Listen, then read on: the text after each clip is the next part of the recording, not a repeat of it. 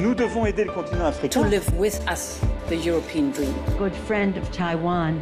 Europe 1, bonjour. Votre revue de presse internationale, nous sommes d'abord au Canada ce matin. Bonjour Alexandre Lepoutre. Bonjour à tous. La presse canadienne a les yeux tournés vers notre continent ce vendredi. De quoi est-il question?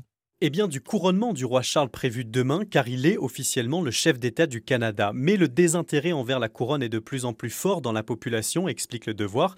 Avec pour preuve ce sondage, 52% des Canadiens veulent sortir de la monarchie. Le quotidien apporte toutefois une nuance. Entre messe et dîner d'État, le couronnement sera célébré en grande pompe dans le Canada anglais, en tout cas par les officiels, mais il n'en sera rien au Québec, province francophone. Il est temps que le Canada coupe ses liens avec la monarchie, titre le Toronto Sun. Elle coûterait 60 millions de dollars par an aux contribuables.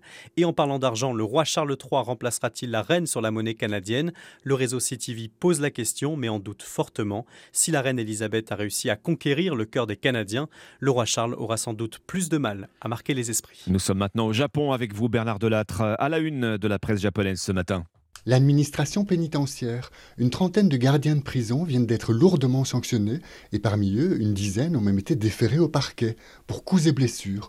Cela s'est passé dans une maison d'arrêt de haute sécurité qui héberge des détenus considérés comme particulièrement dangereux et notamment bon nombre de yakuza, la mafia japonaise, explique le quotidien Mainichi.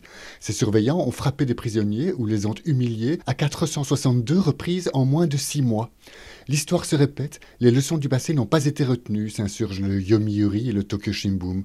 Car il y a 20 ans déjà, dans cette même prison, des détenus étaient décédés à la suite de mauvais traitements. Le Asahi réclame la création en urgence d'une commission d'enquête parlementaire. Selon lui, l'on peut redouter que dans d'autres maisons d'arrêt également, les droits humains ne soient pas respectés. Nous sommes enfin en Algérie avec vous, Nour De quoi parlent les journaux algériens? Eh bien, de la célébration de la Journée mondiale de la liberté de la presse. La présidence de la République a fait les choses en grand. Près de 1000 invités, nous dit l'expression. Le quotidien évoque en titre la touche présidentielle en cette journée commémorative.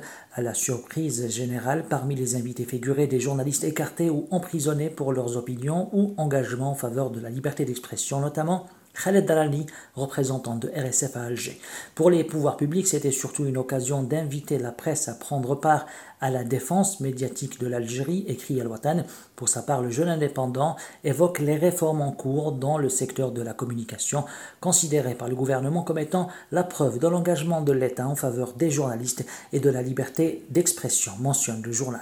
Merci à vous, Nour et merci à tous nos correspondants. Il est 6h53. Bon réveil. Vous êtes euh, sur Europe 1, vendredi 5 mai. Dans un peu plus de 24 heures maintenant, nos voisins britanniques vont entrer officiellement dans une nouvelle époque avec euh, le couronnement demain du roi Charles III. Nous y consacrons aujourd'hui le vendredi thématique de la rédaction d'Europe 1. Dans l'actualité également, cette odeur de torchon brûlé entre la France et l'Italie sur le thème de l'immigration. Rome annule la visite à Paris de son ministre des Affaires étrangères après les propos hier de Gérald Darmanin sur Giorgia Meloni. Le ministre de l'Intérieur juge la première ministre italienne incapable de régler les problèmes migratoires de son pays. Dans un instant, Europe 1 matin avec Dimitri Pavlenko. A tout de suite.